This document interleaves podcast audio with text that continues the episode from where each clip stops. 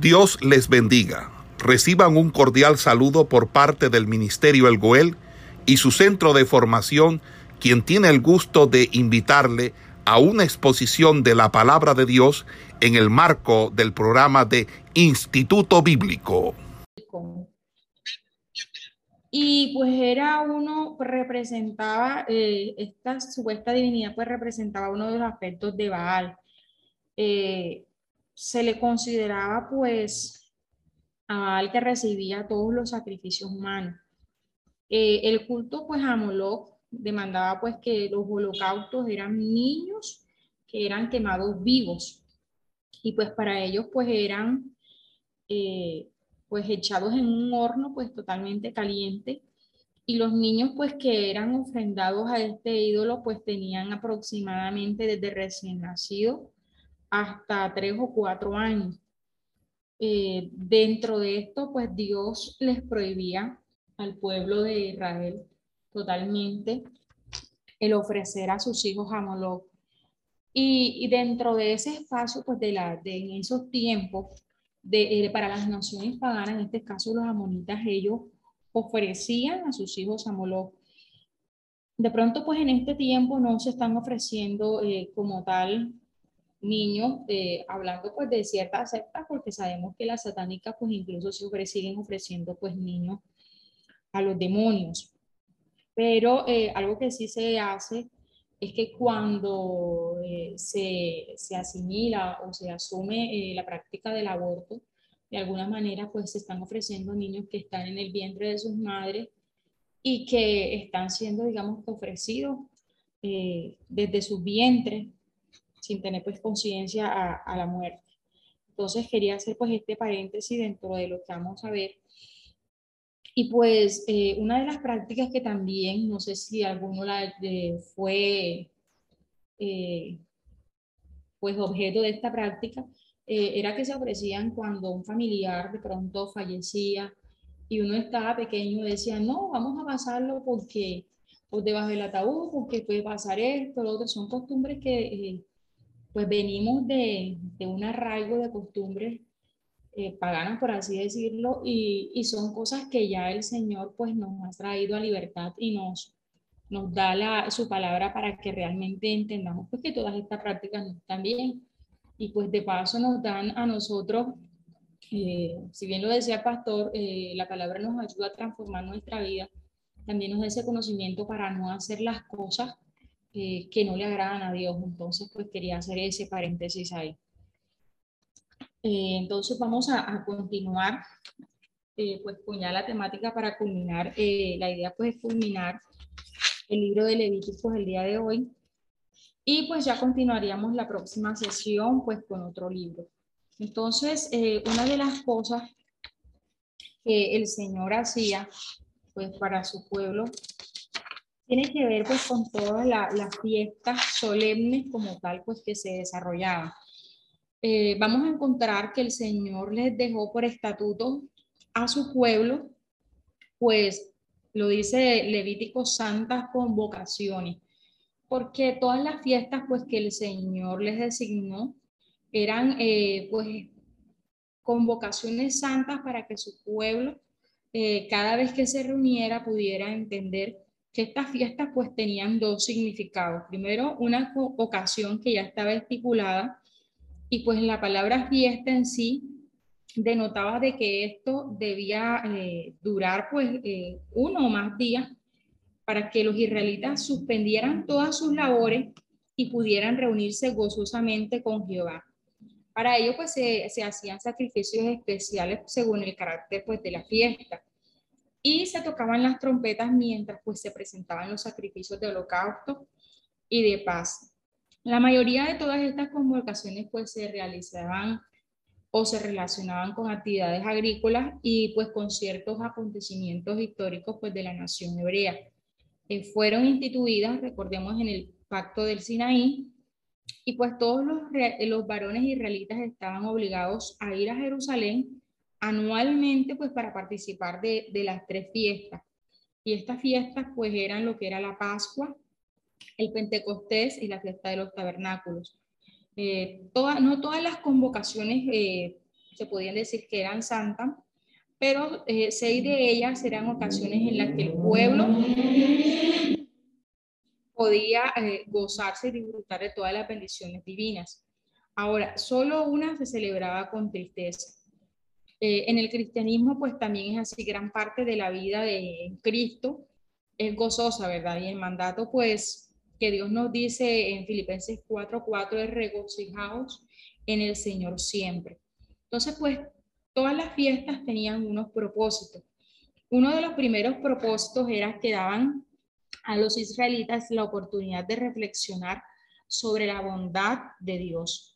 Todas estas convocaciones general en generalmente coincidían con algunas estaciones del año agrícola y así pues hacían recordar a los hebreos que Dios proveía continuamente su sustento, que Dios era su sustento. También pues les brindaba la oportunidad de devolver a Dios una porción de lo que Él les había dado. Otra de las fiestas pues celebraban grandes eventos en la historia de Israel en los cuales Dios había intervenido pues para librar o sostener a su pueblo, así como lo hizo cuando lo sacó de Egipto. Ahora, eh, otro de los propósitos principales de la fiesta era lograr que los israelitas tuvieran presente que eran el pueblo santo de Dios. Y vamos a encontrar en todos estos capítulos, eh, específicamente pues en el 23, la palabra santo, 10 veces en este capítulo, recalcando pues el propósito de la fiesta. Y dado también que se destaca eh, el número 7, que significa la totalidad, esa culminación o perfección. Entonces, pues el sistema de la fiesta solemne se constituía sobre el ciclo 7. Vamos a encontrar que el séptimo día era el día de descanso, vamos a encontrar que el séptimo año también era un año de descanso. Vamos a encontrar también que el séptimo año sabático pues era seguido del año del jubileo. Así como el séptimo mes era especialmente sagrado pues con tres días de fiesta. Y había siete semanas entre Pascua y Pentecostés. También eh, la fiesta de la Pascua duraba siete días, así como la fiesta de los tabernáculos que tenía una duración de siete días. Entonces, así todas estas fiestas solemnes debían contribuir a que la santidad penetrase en la totalidad de la vida del pueblo de Dios. Todas estas fiestas solemnes demandaban 67 días del año en los cuales los israelitas debían dejar sus trabajos y entregarse al culto a Dios. Así pues tenían la oportunidad de ponerse en contacto con su creador. Eh, un autor pues dice que probablemente es más difícil eh, darle nuestro tiempo a Dios que darle cualquier otra cosa. Y muchas veces eh, le robamos el tiempo pues, de, de, nuestras devociones privadas, de nuestro servicio también al Señor y por eso muchas veces eh, nos falta la santidad en nuestras vidas, porque eh, ese tiempo es que debiéramos pues dedicárselo al Señor, eh, lo hacemos para otras cosas.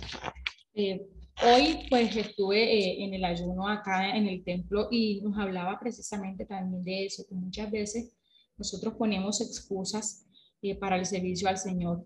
Entonces, todas estas fiestas que Dios permitió que se realizaran o de esas convocaciones eh, santas, pero lo que querían era que nosotros como pueblo de Dios eh, tengamos esa relación con Él, tengamos también ese principio de querer cada día tener santidad.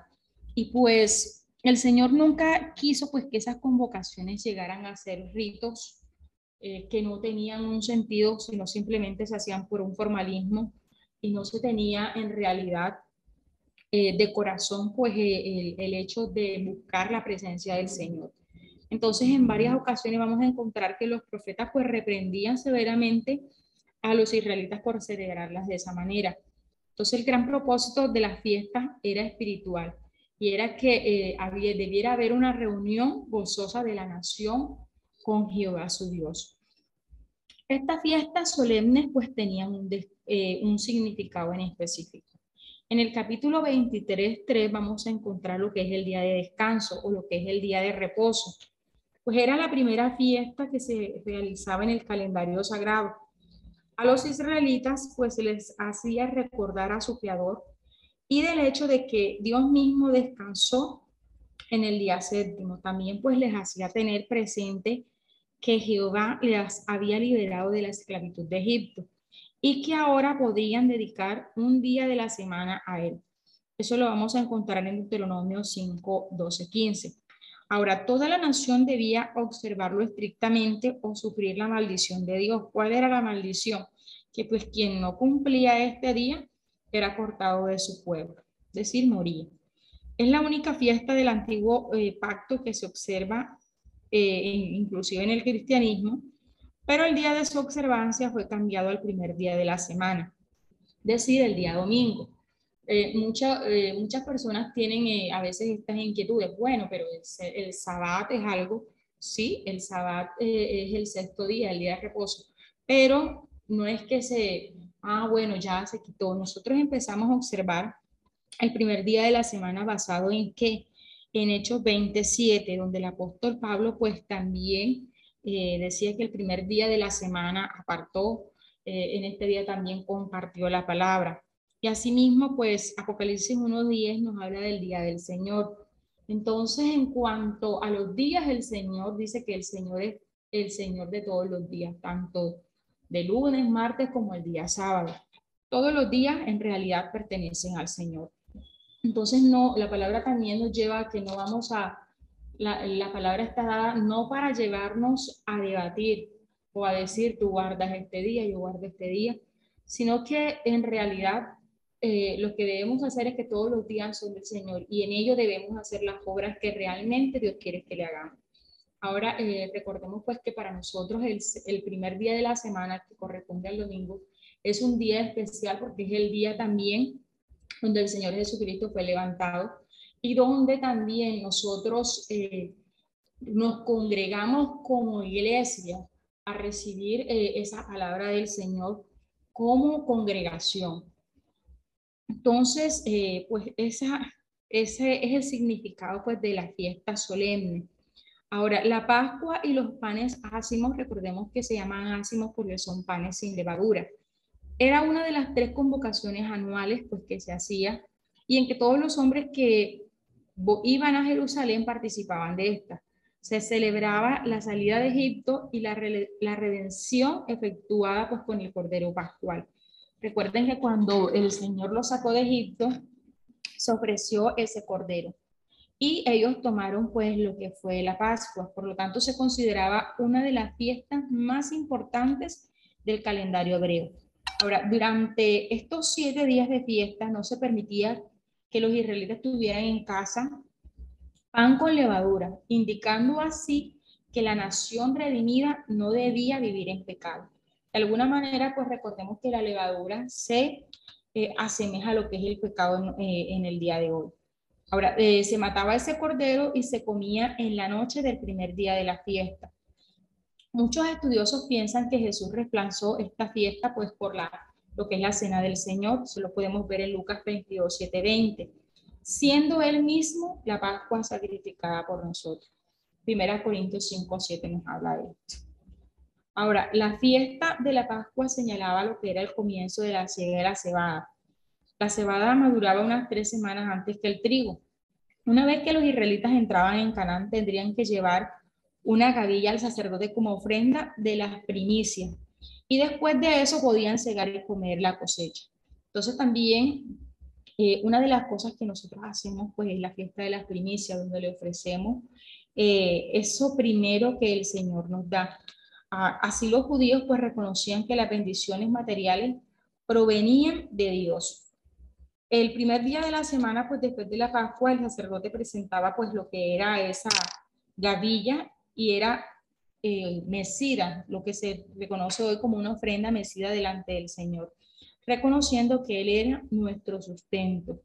Entonces, la ofrenda de las primicias es una hermosa figura profética de Cristo, quien fue las primicias de los que durmieron. Así lo dice 1 Corintios 15, 20. Entonces Él resucitó de los muertos el primer día de la semana. Por esto, pues se cambió el día del reposo del séptimo día al primero de la semana. En Hechos 27 vamos a encontrar esto. Y primera de Corintios 16, 2. Entonces, eh, Pues esto es uno de los, de los significados que podemos atribuirle a las fiestas solemnes. Ahora, dentro de las fiestas eh, solemnes encontramos lo que son las fiestas de las semanas o Pentecostés. En la época de Jesús se denominaba Pentecostés, eh, palabra griega pues que también significa quincuagésimo, pues caía siete semanas o 50 días después de la Pascua. Esta fiesta marcaba el fin de la cosecha de trigo y se ofrecían a Dios las primicias del sustento básico de los israelitas. Entonces, así como la Pascua le recordaba a Israel que Dios era su redentor, de igual manera la fiesta de las semanas le recordaba que Jehová era también su sustentador, el dador de, de toda buena dádiva. Santiago 1.17 nos habla de esto, que de lo alto el Padre de las Luces desciende toda dádiva y todo don perfecto. Entonces recordemos pues que todo eh, lo que nosotros tenemos eh, proviene del Señor, quien es nuestro sustentador. Ahora, el Espíritu Santo fue derramado sobre los 120 discípulos en la fiesta de Pentecostés. Cuando ellos estaban en el aposento alto, en Hechos 1.15, dice que estaban aproximadamente 120 eh, personas, pues estaban congregadas. Y pues resultó después que ellos, después de todo esto, que 3.000 personas se convirtieron bajo una ungida predicación de Pedro. Se podría decir que esas 3.000 personas que se convirtieron eran las primicias de esa gran cosecha de almas. Recordemos que el Señor les dejó que les, dijo que serían pescadores de almas. Entonces, todo esto es prefigura de lo que podemos nosotros ver en el Nuevo Testamento. Ahora, la nueva luna y la fiesta de las trompetas era otra de las fiestas que se realizaban. El son de las trompetas mm, proclamaba lo que era el comienzo de cada mes, el cual se llamaba la luna nueva. El calendario eh, hebreo estaba regido no solamente por, las observaciones del sol, sino también las observaciones de la luna. Entonces se observaba la, luna nueva ofreciendo sacrificios por el pecado y holocaustos acompañados pues de todas esas oblaciones. Número 28 del 11 al 15. El primer día del séptimo mes, lo que eh, estaba designado como la fiesta de las trompetas, marcaba el fin de la estación de esa cosecha y el primer día del año nuevo, lo que era el calendario civil. Entonces se celebraba entre los hebreos con gran festividad y gozo y era introducido con son de trompeta. Entonces, eso lo podemos ver que eh, en Primera de Tesalonicenses 4, 16 y 17 y en Primera de Corintios 15, 52, que nosotros estamos esperando un sonido de trompeta. Y para nosotros esas trompetas están anunciando esa segunda venida de Cristo y el comienzo de la fiesta perpetua de los redimidos. Entonces, al fin de la cosecha de almas, cuando haya entrado la plenitud de los gentiles, vendrá de Sion el libertador. Romanos 11, 25, 26. Entonces, cada uno de, de, los significados que esto tiene para nuestra vida eh, es importante. Eh, pasando a otra de las fiestas solemnes, una de ellas es el Día de la Expiación, así como estaban pues comentando en los capítulos que estaban leyendo. Y pues este Día de la Expiación, recuerden que era el día en que el sacerdote podía entrar, el sumo sacerdote podía entrar, eh, pues para eh, expiar todos los pecados que durante el año. Y pues confesaba a Dios estos pecados pidiendo perdón. Solo el sumo sacerdote quien podía entrar en ese lugar santísimo y hacía expiación pues sobre el propiciatorio del arca. Entonces solamente se hacía una vez al año. Y pues los preparativos que se hacían era que el pueblo no debía trabajar, debían afligir sus almas ayunando, demostrando así humildad y tristeza por su pecado. Asimismo, pues no debían vestir eh, con magníficas vestiduras como en otras ocasiones, sino llevar pues eh, una túnica de, lino blanco, pues que representaba la pureza absoluta. Y pues el requisito para entrar a la presencia del Dios Santo. El vestido blanco Recordemos que simboliza la justicia perfecta de Jesucristo, nuestro gran sumo sacerdote. Aarón hacía una expiación por sus propios pecados y por los de los otros sacerdotes. había eh, un sacrificio de un becerro y se llevaba pues esta sangre en un gran tazón con un incensario lleno de brasas encendidas del altar del incienso y con sus puños llenos de incienso. Ahora eh, el sacerdote entraba en ese lugar santísimo. Cuando él entraba, dice pues que se ponía todo eh, este incienso para que cubriera el propiciatorio. Así pues los pecados eran cubiertos y él no moría. Ahora, recordemos que el incienso simbolizaba la oración que subía a Dios por el perdón de los pecados. Entonces, en el lugar santo y sobre ese altar de bronce, eh, el sacerdote estaba espiando los pecados y sus faltas al ministrar en un lugar santo. Aarón hacía expiación por el pueblo. Y algo que se da aquí es que habían dos machos cabríos elegidos para este sacrificio que habían pues sido traídos al tabernáculo. Aarón de esos dos machos cabrios escogía uno pues que era sacrificado y el otro era enviado al desierto. Lo que dice la palabra para Azazel. Entonces, Aarón sacrificaba el macho cabrio sobre el cual pues caía la suerte de por Jehová y el otro pues era enviado al desierto. ¿Qué significa Azazel? Azazel vamos a encontrarlo eh, pues se encuentran a nivel general eh, diversos pues significados. Eh, Azazel pues parece eh, haberse entendido en una versión siria como el nombre pues de uno de los demonios.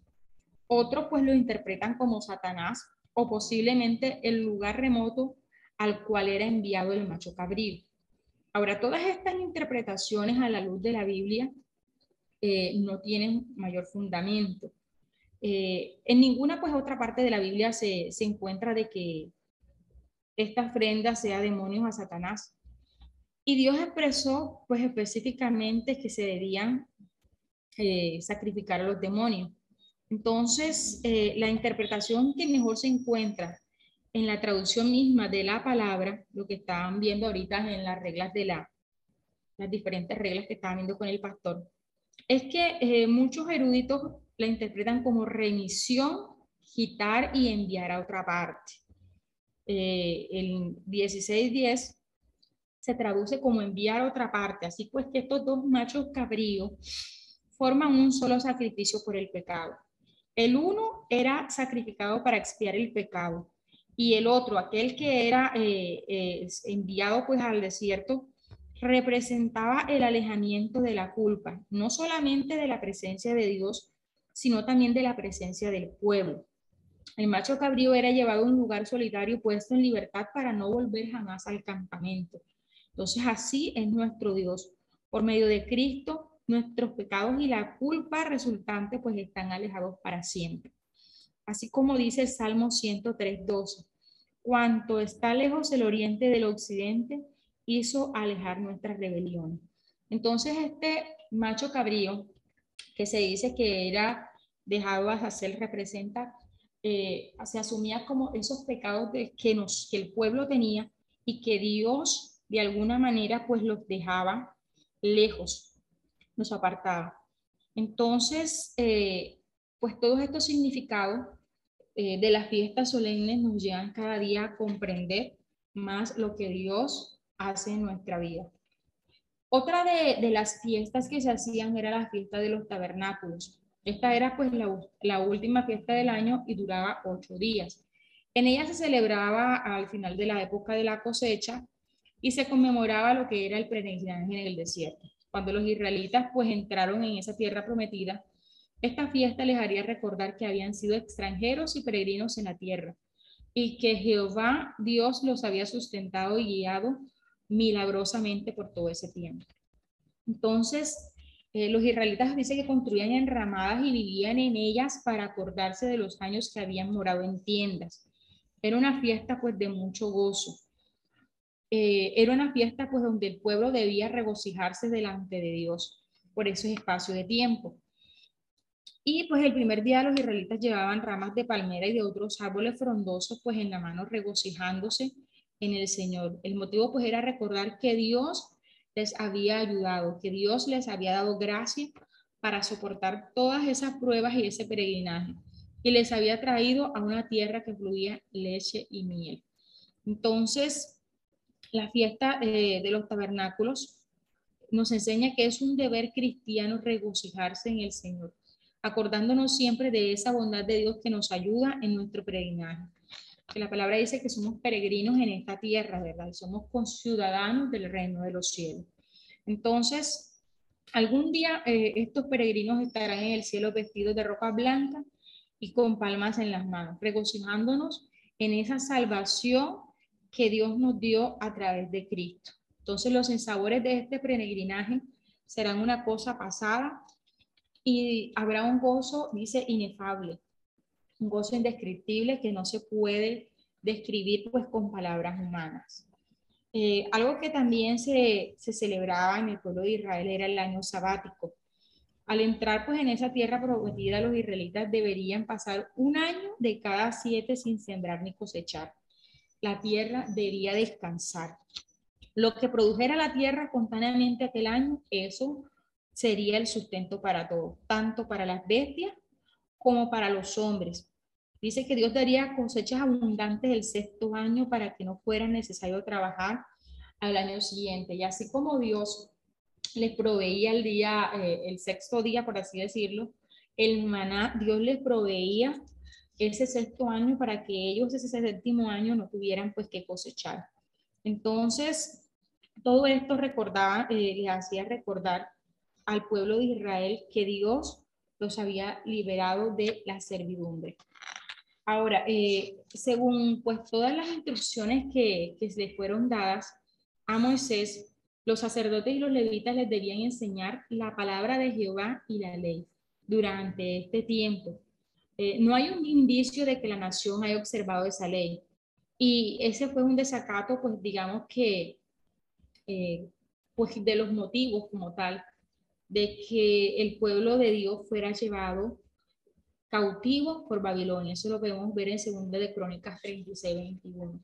Entonces, si nosotros meditamos eh, dedicarnos eh, cada seis años, un año completo, en completo al Señor y, y, vivir de lo que el Señor nos sustenta, eso implicaría pues tener una fe, eh, una fe sobreabundante, donde reconocer que nuestro sustento y que nuestro proveedor es el Señor. Así como que, que el, el, sacerdocio y que los ministros eh, dedicaran ese año a la enseñanza. Entonces, eh, otras de las fiestas pues, que, que se realizaban era el año de jubileo. Eso lo vemos en el capítulo 25 del 8 al 22. Entonces, además de, observar pues, los años sabáticos, los israelitas debían celebrar el año de jubileo, es decir, dos años seguidos de descanso cada 50 años. Debían pregonar libertad a los esclavos hebreos, devolver al dueño originario la tierra que habían adquirido de él y perdonar las deudas de otros. Así se suponía pues el freno deseo desmedido de acumular bienes materiales y se impedía que hubiera extremos de pobreza y riqueza. Entonces, era un año eh, donde Dios, eh, digamos que obraba justicia para todos aquellos que de alguna manera habían perdido sus bienes y aquellos que habían pedido libertad. Entonces, eh, cuando el Señor Jesús citó en Isaías 61.1.2 eh, que había venido para proclamar el año de la buena voluntad de Jehová. Y el año de la buena voluntad de Jehová se considera ese año de jubileo. Entonces se cumple en la redención y libertad de los cautivos. Y esto será pues consumado en la segunda venida de Cristo con la resurrección de los suyos y la liberación de la creación misma de la esclavitud de corrupción. Entonces, Recordemos que la palabra dice que la creación anhela, anhela la libertad y la redención. Entonces, eh, al principio de que la tierra pues pertenecía a Jehová, motivó todas estas leyes referentes a su ocupación. Y pues se permitía al hebreo ocupar el territorio de Canaán, pero no debía venderlo a perpetuidad, pues no era el verdadero dueño, sino era forastero y extranjero en este mundo por causa de una vocación celestial. Entonces, son evidentes pues todo lo que es evidente, todo lo que Dios eh, propone en su palabra. Y es que Dios pues suple todo, todo, todas las necesidades de su pueblo y también pues lo lleva a considerar de que somos extranjeros y peregrinos en esta tierra y que no debemos aferrarnos de una manera eh, absoluta a lo que son los bienes materiales. Entonces, nosotros pues debemos recordar que tenemos una verdadera patria que se encuentra en el cielo y no debemos apegarnos a las cosas de este mundo. Dios pues suplió eh, las eh, leyes o dio leyes que aliviaran los males de los hebreos pobres y desheredados. Y pues aunque los israelitas debían amar a los extranjeros, habían de tratar a sus hermanos israelitas de una manera especial. Entonces, cuando un israelita empobrecía, el vecino más rico debía darle alimento, alojamiento y prestarle dinero sin cobrarle interés. Entonces, si un hebreo se vio obligado a venderse a sí mismo o a otro para salir de deudas, no había de ser tratado con rigor como esclavo, sino como siervo a sueldo con un contrato temporal.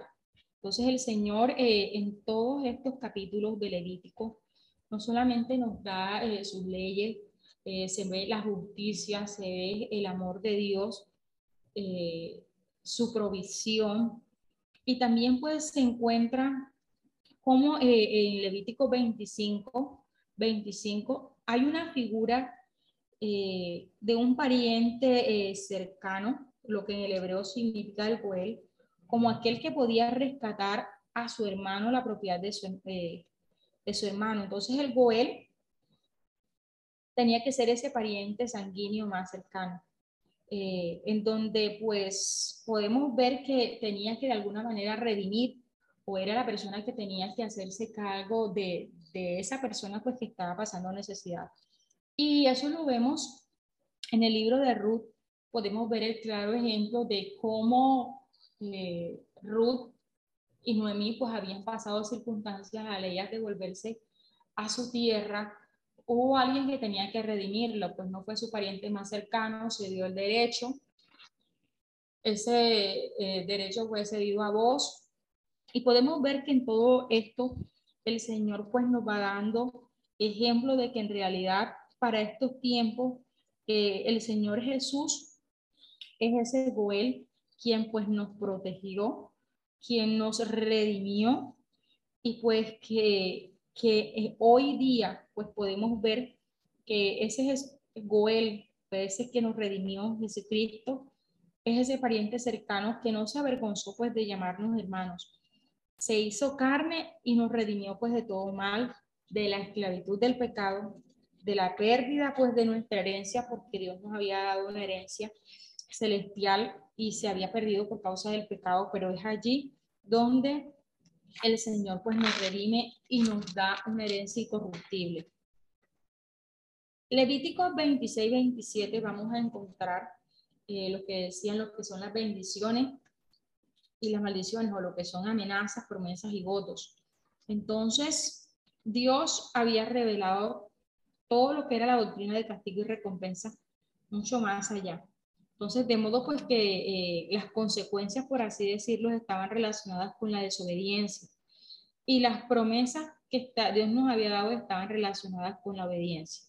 Entonces, todo esto también se refiere a lo que nosotros podemos hacer. Dice, si los israelitas obedecían, disfrutarían de esa abundancia de paz aquí en la tierra, una numerosa descendencia y victoria sobre sus enemigos.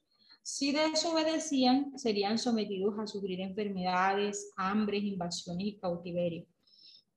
Ahora, son más extensas las maldiciones que las bendiciones porque el ser humano es propenso a pecar. Dios tiene que recurrir muchas veces a la amenaza o motivar a ese ser humano para que ande en el camino que Dios le ha mostrado. Entonces, en el capítulo 27 se encuentran esas prescripciones relativas pues, a esas ofrendas. Y eh, todas las ofrendas pues que, que se ven eran motivadas por esa gratitud a Dios, por esas bendiciones que se habían recibido o por ser liberado de males temidos. Entonces las personas que hacían votos podían consagrarse a Jehová o consagrar a sus hijos al servicio divino, pues tal como algún trabajo secundario en el tabernáculo. Recordemos que, que Ana ofreció a Samuel eh, por haber sido, por haberle dado el Señor ese hijo, ella lo ofreció al servicio a Dios. Entonces, pues las personas que hacían votos podían consagrarse a Jehová o consagrar a sus hijos al servicio divino. Entonces, todo lo que se ofrecía a Dios en un momento de devoción le pertenecía a él, a menos que fuera redimido mediante un precio, pues acorde pues con lo que se había prometido. Entonces, no era obligatorio hacer votos a Dios, pero sí era necesario pues cumplir los votos hechos. Ahora, eh, no se consideraba lícito que alguien emproveciera a su familia consagrando todo lo que tenía a Dios, porque eh, esto pues no, no eludía eh, la responsabilidad de proveer para su familia. Cuando el Señor Jesús comenta de que muchas veces no diezmaban ni, ni, la, ni, la, ni la pimienta ni esto, porque decían, no, es que todo lo que yo tengo eh, no, no, se lo puedo dar a mi padre, pero tampoco ofrendaban al Señor. Entonces no podemos eh, observar un mandamiento y cumplir el otro, sería incongruente. Entonces eh, no se elude la responsabilidad de cumplir los mandamientos que Dios nos ha dado. Ahora, las personas pues aisladas por ser anatemas o lo que eran dedicadas a la destrucción no podían ser rescatadas, pues ya habían sido sentenciadas a muerte. Entonces, ejemplos del anatema son la tribu de Amalek, la persona de Acán y la ciudad de Jericó. Solo Dios tenía el derecho de declarar a una persona anatema.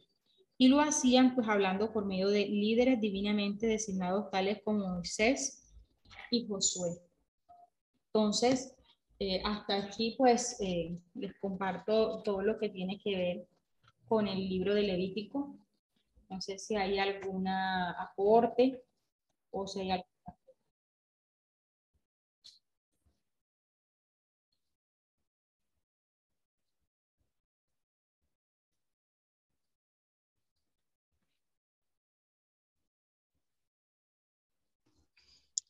Aló. Sí, le escucho, manito.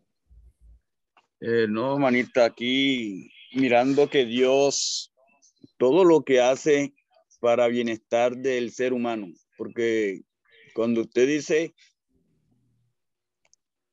que el castigo es más que la bendición, bueno, se requería por todo el problema de desobediencia que tenemos nosotros los seres humanos.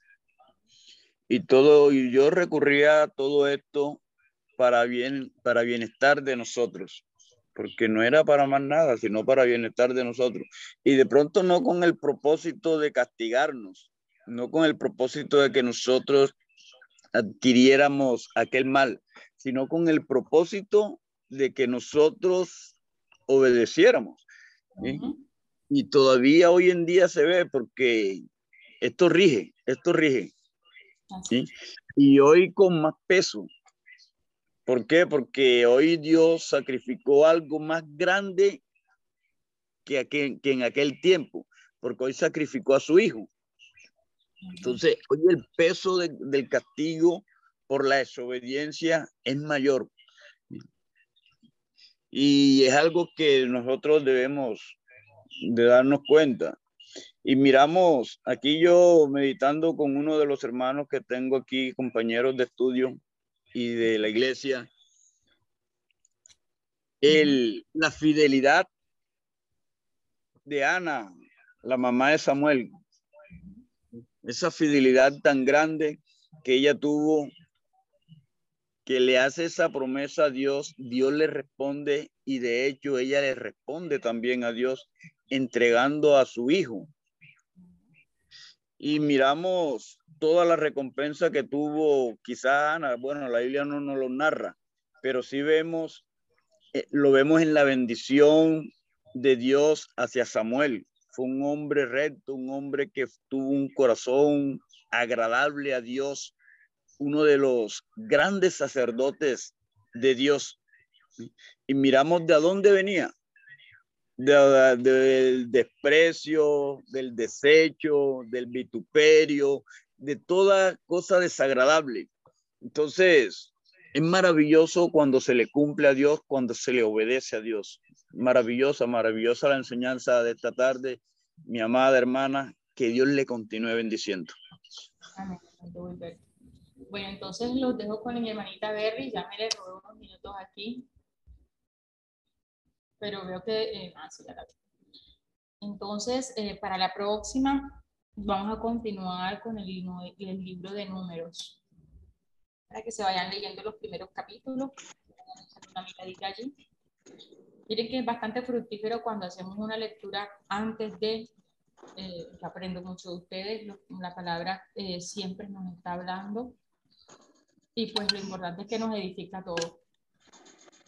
Entonces, bueno, que pasen feliz tarde. Los dejo con mi hermanita Beatriz. Bendiciones, manita. Bendiciones. Bendiciones.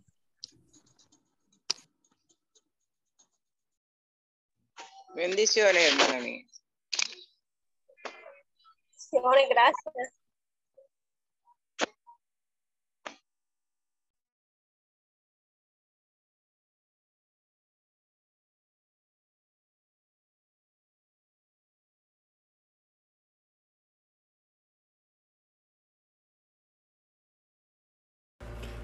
Esperamos que este estudio haya sido de bendición para su vida y ministerio. A Dios sea la gloria. Este es el Ministerio El Goel, vidas transformadas para cumplir el propósito de Dios.